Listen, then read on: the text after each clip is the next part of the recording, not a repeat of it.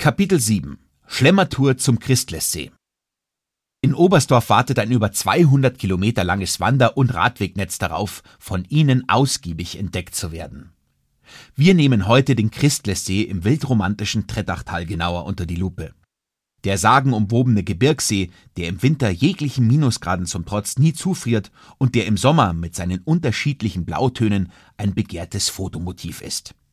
Das Beste, auf der Route gibt es gleich vier leckere Einkehrmöglichkeiten. Somit ist die Wanderung gleichzeitig eine waschechte Genusstour.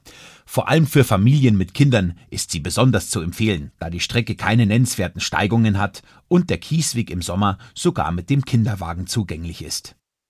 Starten Sie am Bahnhof Oberstdorf mit dem Ortsbus Nummer 9, der Sie in sieben Minuten zur Haltestelle Nebelhornbahn bringt. Von dort beginnen wir unsere Schlemmertour zum Christlessee. Die Strecke ist ungefähr 5,8 Kilometer lang und dauert ohne Einkehrstopps circa anderthalb Stunden. Gehen Sie von der Haltestelle die Oststraße entlang und überqueren Sie die Mühlenbrücke. Von hier geht es gleich nach rechts auf den Grubenweg, der an der Trettach entlang führt und Sie dem malerischen Trettachtal mit jedem Schritt näher bringt.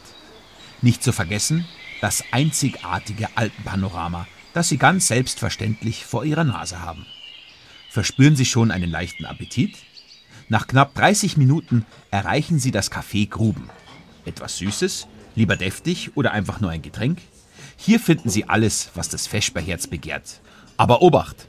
Vor Ihnen liegen noch drei weitere Stationen, die sich darauf freuen, Sie mit regionalen Schmankerln und hausgemachten Leckereien zu verwöhnen.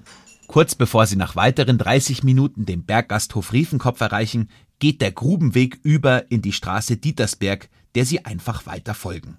Übrigens, am Berggasthof Riefenkopf ist die Auswahl an hausgemachten Kuchen und Torten riesig. Teilen Sie sich Ihren Appetit gut ein. Es kommen noch zwei weitere Genießerstopps. Übrigens, für den Nachwuchs gibt es hier einen herrlichen Spielplatz. Weiter geht's. Gerade mal einen Wimpernschlag entfernt sehen Sie auch schon das Mummistübele, begrüßen Sie die Hühner, Enten und Katzen, die sich in dem Garten frei bewegen und es sich dabei gut gehen lassen. Auch hier werden die selbstgemachten Kuchen und Brotzeiten als echte Geheimtipps gehandelt. Am besten Sie bilden sich selbst ein Urteil. Hoffentlich haben Sie noch etwas Platz für den vierten und letzten Schlemmertest im Café-Restaurant Christlessee. Gehen Sie nur ein paar Schritte weiter am Dietersbach vorbei, überqueren Sie hier die Trettach und schon sind Sie angekommen. Nebenbei bemerkt, Honig, Fleisch und Milch werden hier über den eigenen Biobetrieb bezogen. Die Produkte müssen unbedingt von Ihnen probiert werden. Den Bauch voller Leckereien geht es nun auf direktem Weg zum mystischen Christlessee, der niemals zufriert. Woran das liegt? An den zahlreichen unterirdischen Quellen, die sich in mehreren Kammern darin verbergen. Unter der Erde gefriert es ja nicht. Das hat zur Folge, dass der See konstant eine Temperatur zwischen 4 und 6 Grad hat vollkommen unberührt davon, wie niedrig die Außentemperatur ist. Übrigens, die Bezeichnung Christlessee geht auf einen jungen Mann namens Christian zurück, der Mitte des 18. Jahrhunderts hier lebte. Es gibt auch eine interessante Geschichte zu der leuchtenden kobaltblauen Farbe des Christlessees.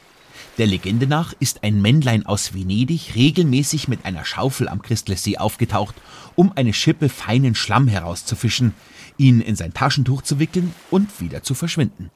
Die Leute vermuteten, dass er nie vorhatte, nach Kobalt zu suchen, sondern sein Interesse ausschließlich dem Goldschlamm galt. Kobalt war damals ein sehr begehrter Färbestoff, vor allem bei Glasbläsern, was der Mann aus Venedig vorgab zu sein. Im Trettachtal ist man sich sicher.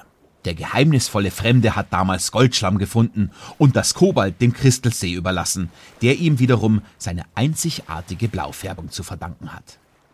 Wenn Sie sich an dem wunderschönen See im wahrsten Sinne satt gesehen haben, kehren Sie auf exakt dem gleichen Weg wieder zurück zur Haltestelle Nebelhorn, von der Sie der Bus wieder zurück zum Bahnhof bringt. Im nächsten Kapitel gehen wir der Entstehung des größten Flusses im Oberallgäu auf den Grund, der Iller. Wir starten mit dem Bus am Bahnhof. Auf geht's und bis gleich.